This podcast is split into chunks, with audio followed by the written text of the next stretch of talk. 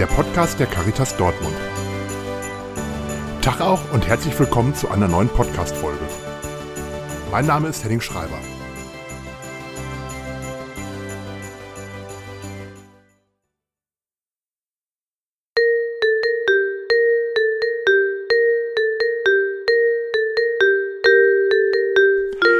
Was hat der Carol of the Bells mit ukrainischer Weihnacht zu tun? Dazu am Ende der Folge mehr. Um Weihnachten und die Ukraine geht es in dieser Folge.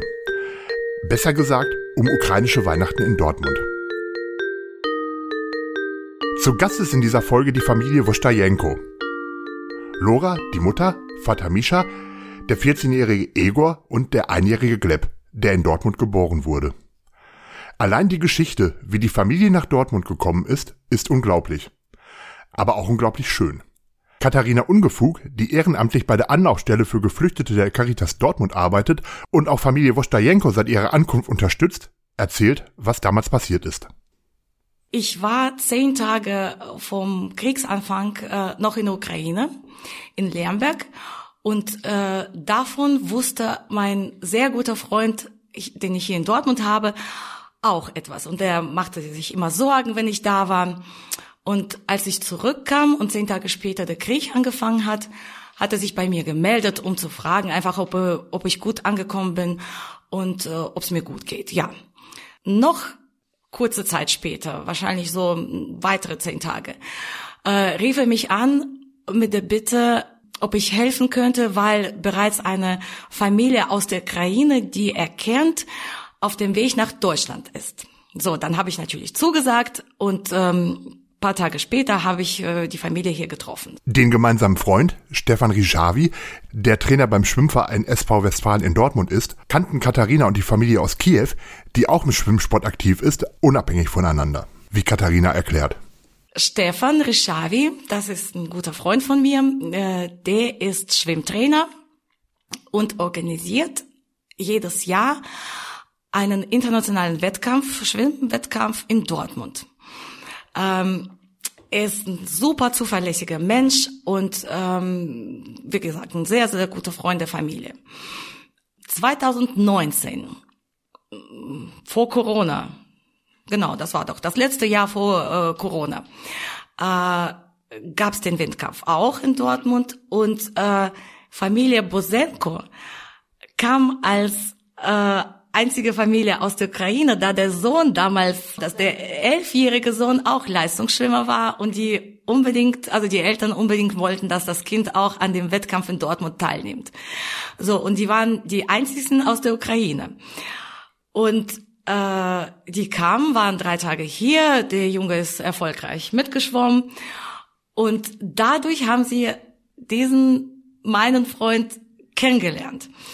Er hat sich nämlich er kümmerte sich immer um alle Teilnehmer und äh, äh, hat den, der Familie auch seine Handynummer gegeben. Und äh, ich möchte noch kurz erwähnen, Laura war äh, zu dem Zeitpunkt, äh, als sie hingekommen sind, im sechsten Monat schwanger. Und äh, die sind mit dem Auto gekommen, sie ist 27 Stunden äh, am Lenkrad gewesen, am, am Steuer und äh, ja. Katharina dolmetscht übrigens gleich auch in dieser Podcast-Folge. Vater Mischa musste zwischendurch nochmal zurück zum Militär in die Ukraine. Inzwischen kann aber auch er in Dortmund bleiben. Lora macht einen Deutschkurs und Sohn Ego hat in den zwei Jahren in Dortmund die Sprache so gut gelernt, dass er das Käthe-Kollwitz-Gymnasium besucht. Für die Familie ist das inzwischen die zweite Vorweihnachtszeit in Dortmund. Ego erklärt, dass man sich in der Ukraine eigentlich an den orthodoxen Kalender gehalten hat, nachdem das Weihnachtsfest erst Anfang Januar gefeiert wird. Äh, ist halt nicht so anders wie in Deutschland. Äh, früher war das äh, an dem anderen Tag, nicht so sechster, das war äh, oder äh, das war siebte, nicht 25. Präsident Zelensky hat zwar angeordnet, dass Weihnachten in der Ukraine ab diesem Jahr auch im Dezember gefeiert wird, doch die Familie macht das auch, um die Tradition zu vereinen. Ein weiterer wichtiger Brauch in der Ukraine sind Sternsingergruppen, wie Ego erklärt. Ja, äh, relativ oft äh, Kindern, äh, die kommen alle zusammen an dem Tag, so frühe morgens, und dann gehen die einfach überall irgendwo jede Wohnung, jedes Haus, die gehen und die knopfen und dann müssen die so ein äh, Weihnachtslied singen und dafür kriegen die, keine Ahnung, Süßigkeiten oder auch Geld, ja, wie man, was man gibt, das, das kriegen die auch. Was an Heiligabend auf den Tisch kommt, erzählt uns Lora. Da der Heiligabend der Vorabend des Weihnachtsfestes und somit der letzte Abend der Fastenzeit ist, kommen dementsprechende Speisen auf den Tisch. Äh, да, äh, в Украине Рождество празднуется очень äh, Schönes Familienfest. Äh, es versammeln sich am Heiligabend äh, alle Mitglieder der Familie. Und meistens wird das, ähm, äh, man nimmt das Haus äh, von den älteren Menschen, also Oma, Opa oder Großeltern, wer auch da noch da ist.